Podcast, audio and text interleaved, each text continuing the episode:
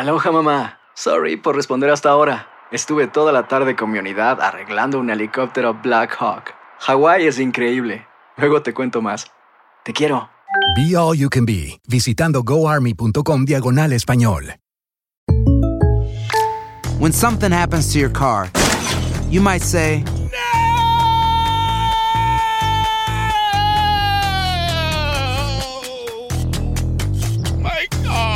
but what you really need to say is something that can actually help. Like a good neighbor, State Farm is there. And just like that, State Farm is there to help you file your claim right on the State Farm mobile app. So just remember, like a good neighbor, State Farm is there. State Farm, Bloomington, Illinois. Boost Mobile tiene una gran oferta para que aproveches tu reembolso de impuestos al máximo y te mantengas conectado. Al cambiarte a Boost, recibe un 50% de descuento en tu primer mes de datos ilimitados. O, con un plan ilimitado de 40 dólares, llévate un Samsung Galaxy A15 5G por $39.99. Obtén los mejores teléfonos en las redes 5G más grandes del país. Con Boost Mobile, cambiarse es fácil. Solo visita boostmobile.com. Boost Mobile, sin miedo al éxito. Para clientes nuevos y solamente en línea, requiere AroPay. 50% de descuento en el primer mes requiere un plan de 25 dólares al mes. Aplican otras restricciones. Visita boostmobile.com para detalles.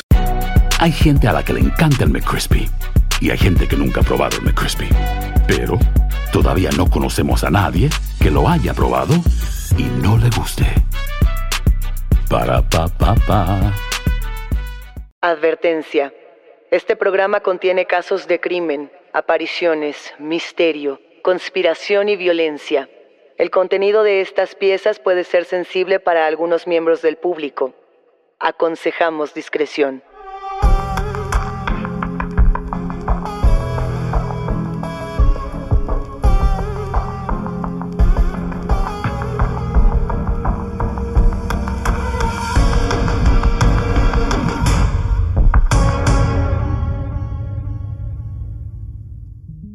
Saludos enigmáticos, bienvenidos, bienvenidas a esta conversación con nuestros especialistas en misterio. Los invitamos a seguirnos en nuestras redes sociales, Instagram y Facebook, porque hoy vamos a hablar sobre enigmas de la arqueología. Recuerden que pueden escucharnos a través de la app de Euforia, la página de YouTube de Euforia Podcast o donde sea que escuchen podcast. Y no se olviden de suscribirse o de seguir el show para que no se pierdan ni un momento de enigmas sin resolver. Los hallazgos arqueológicos son importantes por muchas razones y una de ellas es porque son los vestigios más fidedignos que tenemos del paso del tiempo. O sea, pareciera algo muy obvio o pareciera algo muy sencillo de explicar, pero no siempre es lo que uno espera, ¿no? La arqueología o el estudio del paso del tiempo sobre las cosas como tal, sobre objetos que vamos encontrando en excavaciones, hasta basamentos o inclusive pirámides, nos ha permitido conocernos a nosotros mismos, Daniel. A mí me llama mucho la atención, Luisa, cómo cuando hablamos de arqueología estamos buscando nuestro pasado sin realmente saber qué vamos a encontrar. La arqueología implica hablar de, de, historia, implica hablar de lingüística, de historia del arte, implica hablar de geografía. Es como si tomaras todas las disciplinas de estudio del mundo y todas esas se pueden estudiar a partir de la arqueología porque es lo que somos. Es como si tomaras todas esas disciplinas que acabas de comentar pero aparte las estudiaras un poco a ojos cerrados. Eso Ah, me parece belleza. fascinante de la arqueología. Pero hoy tienes unos casos de arqueología, íbamos a decir arqueología paranormal, pero no es paranormal, es enigmática. Justamente, yo no me atrevería a decir que esto es paranormal. Yo creo más bien, esto va a ser un poco chistoso de poner en palabras, yo creo más bien que estas pueden ser tal vez pruebas para quitar esta cuestión paranormal sobre algunas cosas. Ok. A mí me llama mucho la atención, Luisa, cómo existen hallazgos arqueológicos que nos dan pruebas de algo, pero realmente no hay muchas investigaciones que la sustenten. Y justamente eso es lo que, lo que vamos a hablar hoy. Vamos a hablar de algunos casos, algunos descubrimientos que nos hacen pensar qué tal que en la Tierra han existido cosas que no nos logramos explicar hasta el día de hoy. Muy bien, ¿cuántos casos tenemos el día de hoy y por cuál te gustaría comenzar? Mira, tenemos tres. A mí me gustaría empezar por un- una serie de descubrimientos que me llaman mucho la atención, que me parecen muy importantes, muy relevantes. No sé, Luisa, si tú alguna vez hayas escuchado de estas osamentas gigantes que se han recuperado en muchas partes del mundo. Hasta donde yo tenía entendido, muchos de estos hallazgos los habían catalogado de hallazgos falsos o inclusive de recreaciones por lo impresionante que, que resulta, ¿no? Estamos hablando de el hallazgo de calaveras y de cuerpos gigantescos. Así es, cuerpos como si fueran humanos, con todas las partes que tiene un esqueleto humano, pero de más de 7 metros de altura. Y sí, justamente como comentas, se han catalogado de falsos. La parte que a mí me parece curiosa y me hace cuestionarme si realmente son falsos es que muchos de estos huesos, presuntamente falsos, han sido agregados a colecciones privadas de muchos arqueólogos y de muchos museos. Exactamente. Se habla de que esta es una civilización de hace 3.000 años o más quizá, ¿no? Bueno, se habla de la civilización Agatir, que es una tribu bastante enigmática que justamente data del 3500 a.C. Y bueno, el descubrimiento inicial fue un sistema subterráneo de túneles que era impresionante, era muy interesante de ver y justamente llamaba mucho la atención la altura o la magnitud de estos túneles. Entonces cuando entraron a este sistema de túneles lo que encontraron fueron estas pues calaveras gigantescas, estos seres que parecían ser humanos enormes. Los primeros hallazgos de los túneles, que no fueron los hallazgos, digamos, de las osamentas, fueron en Rumania. Y esto data de los años 70, de 1970 más o menos, cuando empezaban a hacer estas excavaciones y dijeron, no tenemos ni la menor idea de qué es esto. Pero los esqueletos no los encontraron en Rumania, se tuvieron que ir al otro lado del mundo, Daniel. Justamente los esqueletos han sido encontrados como ya lo comentamos, en distintas partes del mundo, pero de donde más se han recuperado son de Perú y Ecuador, que es donde se cree que pudo haber estado pues esta civilización. ¿Cómo la describen o qué es lo que sabemos de este enigma? O sea, solo tenemos como el nombre de la civilización, un poco, o sea, lo que iba hacia atrás en el tiempo, 3500 años antes de Cristo, es un poco lo que están diciendo justamente las personas que se han dedicado a investigar el caso, pero no tenemos mucho más más que estos gigantescos esqueletos. Justamente no tenemos mucho más y a mí me llama mucho la atención que no se haya ahondado más en estos descubrimientos, ¿sabes? Actualmente la mayoría de los esqueletos que se han rescatado de estas excavaciones están en colecciones privadas o están con museos, incluso hay algunos en exhibición, pero la persona que más de estos ejemplares ha conservado es un sacerdote que estuvo involucrado tanto en la excavación como en el estudio general de estas piezas que se encontraron. Carlos Miguel Vaca Alvarado, él nació en 1912 en Ecuador y fue el dueño de estos pues de estos ejemplares hasta 1999, que es la fecha de su muerte. Él justamente encuentra estas osamentas, encuentra estos esqueletos gigantescos, al parecer, como mencionabas, Daniel, en los años 60, ¿no? Con 25 personas que lo acompañaban en estas excavaciones. Justamente. Y bueno, de estos esqueletos se ha hablado mucho, como dices Luisa, se ha especulado que son falsos, incluso se ha, se ha asegurado que son falsos. Científicos y arqueólogos han asegurado que son falsos, pero nunca han presentado una prueba de por qué. Ni por qué son verdaderos ni por qué son falsos. Se mantiene enigmático. Es que yo creo que eso es lo que le da, digamos, enriquece la historia. ¿no? Hay unas imágenes que circulan en redes que a mí me gustan mucho de cómo se tienen estos esqueletos en distintos lugares, como por ejemplo en el Parque Jungfrau de Suiza. ¿no? Ahí podemos ver esta imagen. Son impresionantes. O sea, ahí lo tienen. Son imágenes muy impactantes. A mí me gustaría preguntarte tú qué opinas de este descubrimiento en específico, porque te voy a decir la verdad. Yo en este sí creo. Yo sí creo en, los huesos de gigantes. Ay, yo pensaría más quizá en, en novelas, en publicaciones, donde se hiciera referencia a los gigantes y por qué nos llamaban tanto la atención elijo creer también en ellos porque me, me fascinan, por así decirlo. Son, son fascinantes de estudiar, de analizar, de, recuperar a lo largo de la historia. Es que yo no siento que existan los gigantes como tal, no lo sé. Si hay cosas que nos hacen preguntarnos qué hay con las antiguas civilizaciones, ¿no? ¿Qué pasó con ellas? Pero me quedo pensando más en relatos quizá como Gulliver, donde la metáfora del gigante implicaba qué representábamos nosotros para el otro que nos miraba, si éramos enormes, pequeños, cuál era nuestro lugar en el mundo, que era un poco lo que se recuperaba en, en estos textos. No sé si eso es real, o sea, si eso no es real. ¿Tú, ¿Tú qué piensas? Es que justamente como lo comentas, los gigantes son un símbolo muy importante de la literatura, de muchos relatos. Pero ¿sabes qué me encontré haciendo, un poco haciendo esta investigación y preparándome para venir a hablar de este tema? Claro. Me encontré con algunos metrajes de personas que capturaban a lo lejos imágenes de cosas que parecían ser humanos pero eran gigantescas. Y son metrajes que no son muy fáciles de encontrar, que si los buscas, digamos, a la ligera, no los encuentras, Y si comienzas a escarbar un poquito más en Internet, llegas a ellos.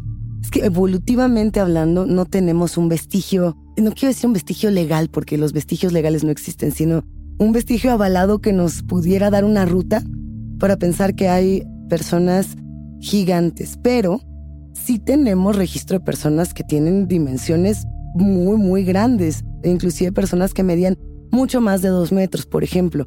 Yo no sé si hasta ahí yo llegaría con los gigantes. Quiero pensar que sí los hay. Bueno, no sé, también existen vestigios avalados de algunas otras razas que no eran el Homo sapiens, pero que igual eran humanos. Entonces yo me pregunto, ¿podrá ser que quizá el, el gigante existió en esas condiciones? Por dar un dato curioso a los enigmáticos que nos escuchan, Sultan Kosen es el hombre más alto del mundo, un hombre turco que mide 2 metros con 51 centímetros, que sería algo así como 8.3 pies. Es el hombre vivo más alto del mundo en la actualidad. Inclusive teníamos un hombre más alto previo a él, que era Robert Waldo. Él era estadounidense, fue estadounidense, falleció en 1940 y medía 2 metros con 72 centímetros, que es algo así como 8.11 pies, más o menos, 8.11 pies. Ahí, ahí redondeando un poco, llama la atención pensar en, en estas personas de grandes dimensiones y lo que significan para la historia.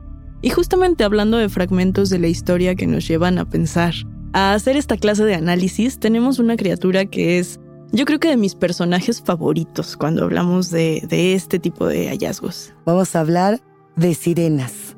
A mí me encanta esta sirena Incluso enigmático, si ustedes la buscan en internet, se llama la sirena de Fiji.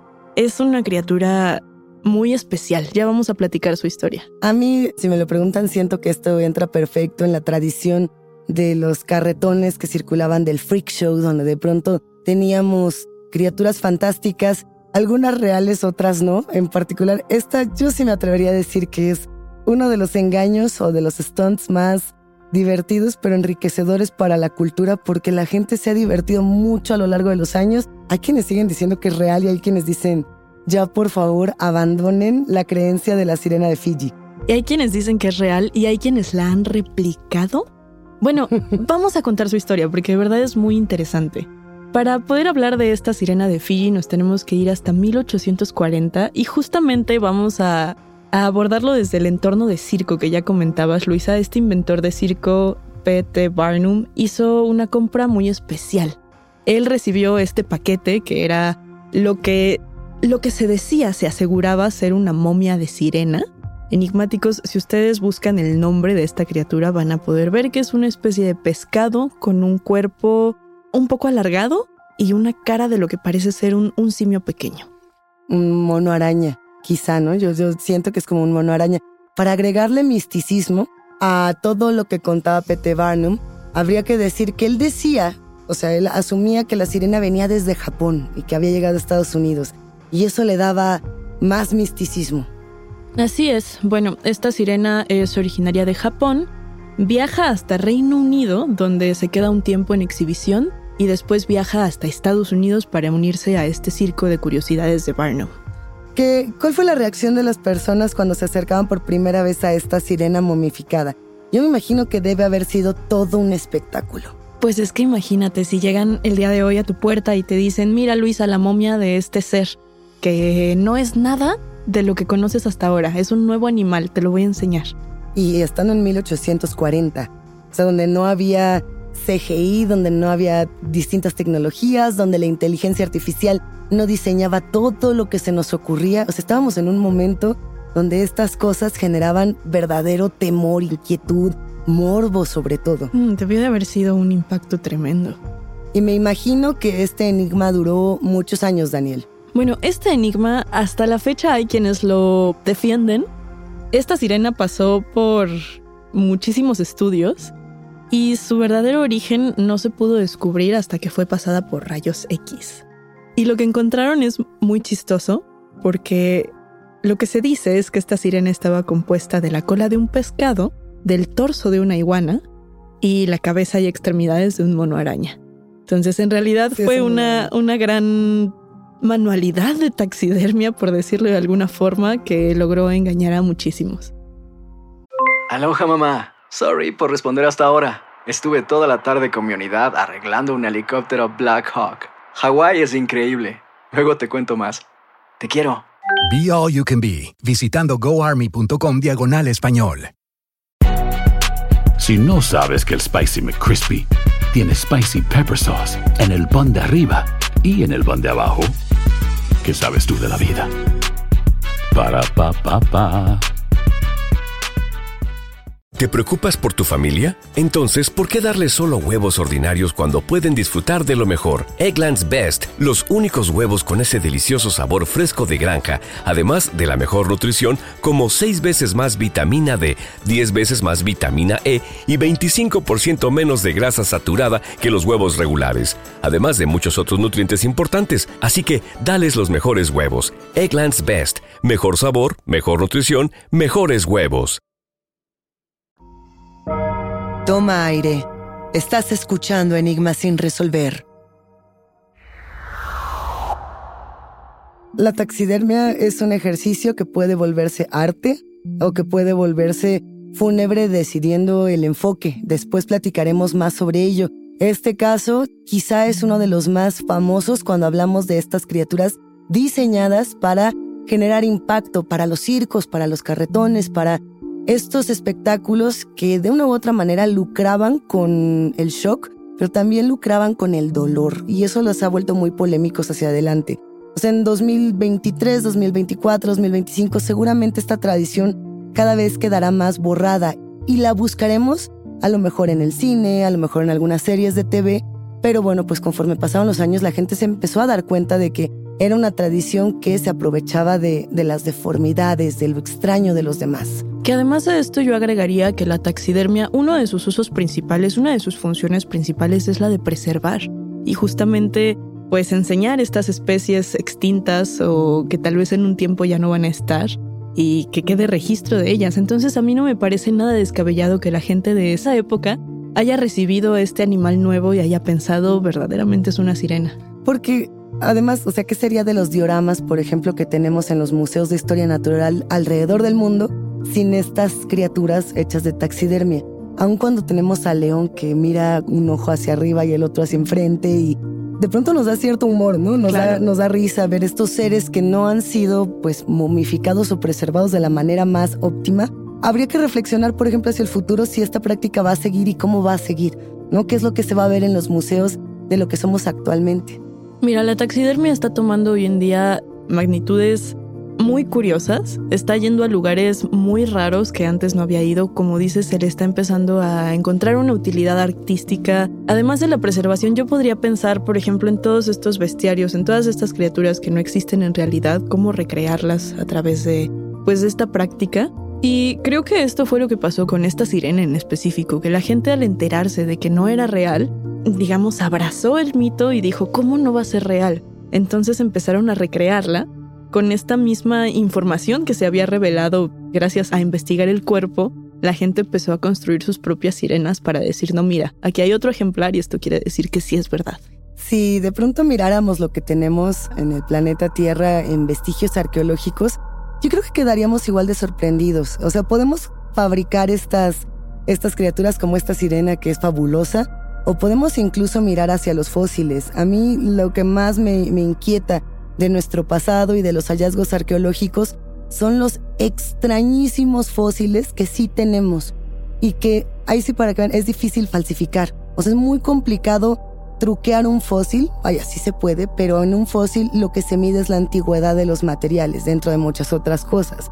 Entonces, para que tú generes una anémona, etcétera, esos materiales serían nuevos y por tanto habría una discusión pertinente como la que hay ahora con los aliens con estos que mostró Jaime Maussan en la Cámara de Diputados. Pero a ver, antes de llegar a ello, hay un fósil que es fabuloso. Este es el monstruo de Tuli. El nombre científico, porque este tiene todo un hallazgo científico, es el Tulimonstrum gregarium. Este es un ser, un ente, una criatura que vivió hace 300 millones de años en el planeta Tierra. Es decir, se encontraba, vamos a imaginar, el periodo carbonífero lo descubrieron antes de los años 60. Vamos a suponer en el cincuenta y tantos comienzan las excavaciones, para el año 58 ya empezaban a encontrar al primer Monstrum gregarium, al monstruo de Tulim. Esta criatura de Tuli, sobre todo aparece en Illinois. En Illinois, allá en Estados Unidos, es toda una celebridad, todo mundo habla de este fósil como tal. Y se ha intentado, gracias a que tenemos estas piezas, se ha intentado reproducir, un poco como con la sirena momificada de Fiji. Este fósil, vamos a suponer que es como una especie de calamar sin tentáculos que tiene ojos, los ojos ubicados al final de dos antenas largas, ¿no? Y tiene una trompa larguita que tiene una boca en forma de pinza. Es bastante aterrador. Con dientes. Yo pensaría justamente que es como si fuera una pinza de cangrejo con ojos. Eso parece. Por ejemplo, es, es solamente un cuerpo con una pinza, como con una boquita de pinza con dientes. Es espeluznante, pero a la vez es increíble porque estaba en nuestro planeta. Otro que tenemos y que también pueden buscar de manera bastante sencilla es el Leptoceparops gracilis. Así se llama, Leptoceparos gracilis. Este fue descubierto en 1910 por Barnum Brown. Lo descubrieron en Canadá, en Alberta. Se han encontrado restos fósiles en distintas regiones de Norteamérica, no solamente en Canadá, sino también en Estados Unidos, donde se dice que habitó hace 67 millones de años. Este también lo voy a describir. A ver, ¿qué te parece? Es como un cráneo muy grande, no tiene cuernos, ahora te lo voy a mostrar. Tiene otros, digamos, parientes como el Triceratops, por ejemplo, por eso el Triceratops el dinosaurio, así que tendría una relación, pero no tiene estos cuernos, sino que tiene espinas altas y afiladas en la cola. A ver, trataré de mostrar esta imagen. Es como una especie de dinosaurio, pero extrañísimo. Y que a mí se me hacen bellos por eso, o sea, porque tienen esta extrañeza, pero que va generando como mucha inquietud en, las personas que se acercan. Tengo uno más. Esta es la serpiente de cuatro patas, que además hasta suena como, como de carretón, justamente como de hallazgo circense. Es extraño, es arqueológicamente muy extraño. Este se puede ver tal cual si lo buscan como Tetrapodophis amplectus. Vivió hace 146 millones de años, poquito dirían algunos, y 100 millones de años. Era una serpiente con cuatro extremidades. Esta serpiente, por lo que se sabe de este fósil, vivía en distintas madrigueras. Es un animal extraño porque justamente lo que caracteriza a las serpientes es la carencia de estas patas, ¿no? Y esto es lo que me gusta y esto es lo que me haría regresar, por ejemplo, a la existencia de los gigantes o a la existencia de la sirena momificada. Lo que encontramos en este fósil es que es el puente real, digamos, entre una serpiente sin patas y lo que estaba ocurriendo en ese tránsito de la evolución, en ese caminito de la evolución. Son rarísimos y siguen siendo muy enigmáticos, ¿eh? porque en realidad no sabemos tampoco mucho más de lo que les acabo de contar. Súper interesante que lo hayas llevado por ahí, porque si pensamos tan solo en, en la tierra, en el mar, en pues en nuestro mundo, yo estoy segura que es muchísimo más lo que no conocemos, lo que no hemos explorado, que lo que ya sabemos que es. Totalmente de acuerdo. Esa es la razón por la que cuando en los últimos años ¿no? se habló de la existencia de extraterrestres o de objetos voladores no identificados, las polémicas no empezaban en lo que se ve en el cielo, que eso se sabe que, que existe y que si no se identifica no necesariamente estamos hablando de, alienígenas, sino de objetos voladores no identificados, sino que la discusión, Daniel, se va a lo que está en nuestro planeta. Cuando en México el autoproclamado ufólogo Jaime Maussan revela en la Cámara de Diputados estos seres, ¿no? Estas criaturas que encuentran bajo tierra, que presuntamente encontraron también en Perú y en distintas regiones latinoamericanas, y dice, estas son pruebas de la existencia de extraterrestres. En el mundo se alzaron todas las cejas y dijeron, a ver, se van a someter a, como la sirena, a rayos X, se van a someter a toda clase de, de investigaciones porque esto no suena lógico. Hasta este momento no se ha podido decir si es 100% falso o si es verdadero, que esa es otra de las cosas interesantes. Pero la discusión no empezó ahí, la discusión empezó inclusive desde los tiempos de las pirámides. Claro, y es que qué bueno que llegaste aquí, Luisa, porque justamente que estamos hablando de hallazgos arqueológicos enigmáticos, yo quería tocar un poco esta conspiración, que realmente no se sabe si es real, no existen pruebas como tal, pero se habla mucho de que probablemente los extraterrestres ayudaron a construir las pirámides. ¿Cómo se menciona o quién empezó justamente a hablar de estos temas. Yo creo que ha sido una leyenda urbana que tiene toda clase de pruebas, desde si las pirámides de Egipto coinciden con las constelaciones, si las pirámides mexicanas no son realmente las que vemos, sino que lo que vemos son reproducciones de las mismas porque las otras estaban debajo, etc. Mira, esto nació en sitios del Internet como Reddit, como 4chan, y los mismos internautas son quienes se han encargado de ponernos todas estas pruebas y todas estas posibles explicaciones de por qué sí, por qué no. En 2020, por ejemplo, por ahí de julio, Elon Musk justamente tuiteaba algo así como los extraterrestres construyeron las pirámides, obviamente. Algunos dijeron que esto había sido una broma, otros dijeron que esto era más por el lado de las teorías de la conspiración. Había un amigo de Elon Musk, Joe Rogan, que es otro teórico de estas conspiraciones, que hizo un podcast ¿no? con un autodidacta que decía que sí, que efectivamente las civilizaciones antiguas gobernaron la Tierra. Todo esto, insisto, no tiene sustento científico, pero vaya que ha dado de qué hablar. Pues todas estas pruebas, eh, y lo digo así un poco entre comillas, que se han presentado a lo largo de estos años, han dado tanto de qué hablar y han sido tan, tan fuertes y tan provocativas que la BBC, Nat Geo y muchísimas otras empresas han hecho documentales e investigaciones por su cuenta. Había un reportaje muy interesante del Confidencial, justamente donde se hablaba de ese tema, si se podía o no que una digamos, cultura de otro plano o de otro planeta hubiera llegado a colaborar.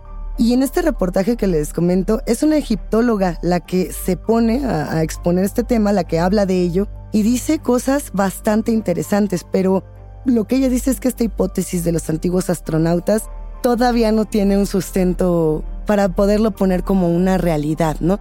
Lo que sí es cierto es que pues todos de una u otra manera hemos estado relacionados con este mito y hemos mirado hacia Egipto con, con esta mirada de realmente los humanos fuimos capaces de construir algo así o fueron capaces de construir algo de estas dimensiones? Pues lo que pasa es que a pesar de que sí existen algunos razonamientos académicos sobre cómo se pudieron haber construido estas pirámides, y no solamente las de Egipto, porque también se habla de otras zonas arqueológicas en Perú, en México, en distintas partes del mundo. Aunque sí existen estos razonamientos, como por ejemplo que tal vez usaban poleas, la gente sigue siendo muy insistente en estas teorías y la gente sigue hablando, por ejemplo, del tamaño y la forma de las piedras, que no pudieron ser, no pudieron haber sido talladas de esa forma en esa época. Otra de las razones por las que muchas personas hasta la actualidad siguen poniendo en duda que los humanos hayan sido quienes construyeron estas pirámides, particularmente las de Egipto, por ejemplo, pero también de otras,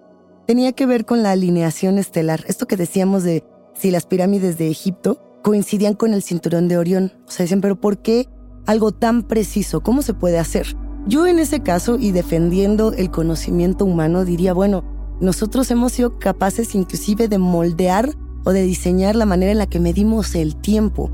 O sea, sí tenemos muchas herramientas y seguimos teniéndolas para construir y cambiar la realidad.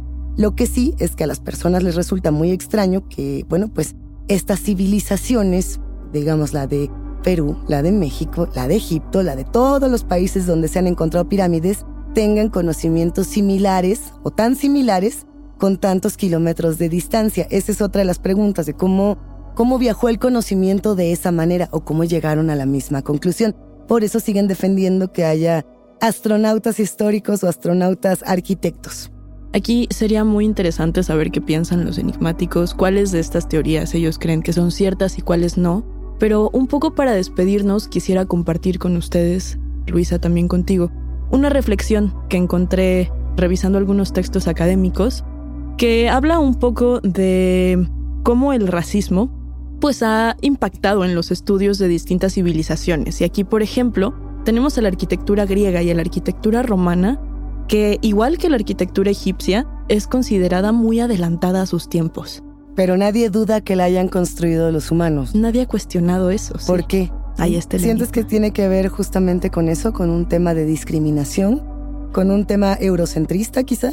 Yo creo que es muy importante plantearlo porque también hasta hace muchos años nadie consideraba como tal esas culturas. Va la invitación para todos los enigmáticos a que nos compartan cuáles son esas criaturas, esas edificaciones, esos misterios arqueológicos de los que quisieran que habláramos en Enigma sin resolver. ¿Cuáles les quedan dudas por ahí? Por ejemplo, podríamos mencionar el caso de Stonehenge y podríamos mencionar muchos otros, Daniel, que este sea la primera de muchas exploraciones enigmáticas. Es que no queda duda que el mundo es un enigma en sí. Enigmáticos, la conversación con nuestros especialistas en misterio ha terminado, pero siempre hay otra grieta que investigar junto con ustedes. No se olviden de seguirnos en nuestras redes sociales. Nos encuentran a través de Instagram y Facebook. Soy Luisa Iglesias. Y yo soy Daniel Duarte. Y ha sido un macabro placer compartir con ustedes. Recuerden que pueden escucharnos en la app de Euforia, la página de YouTube de Euforia Podcast o donde sea que escuchen podcast. Denle follow o suscríbanse al show en donde sea que nos escuchen y así no se pierdan ni un momento de enigma sin resolver.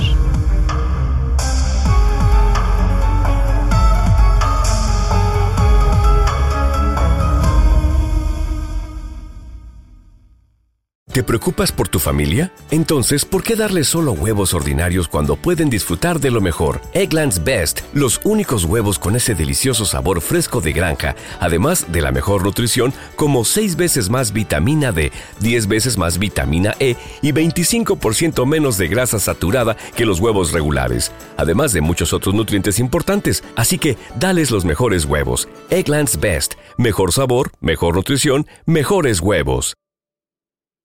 Save big money on everything for your next project at Menards. Spring is here, making it the perfect time for outdoor projects. Suncast storage sheds are an excellent solution for protecting outdoor lawn and gardening tools. They're easy to assemble, and the all weather construction provides water resistance and UV protection. Save big on Suncast storage sheds. View our selection of Suncast products today in store and on Menards.com. Save big money at Menards. Sick of being upsold at gyms? My guy, you're currently a base member? For $90 more, I can upgrade you to our Shred membership. For 130 more, you'll be a Swole member. And for just $300 more, you'll reach Sweat Platinum.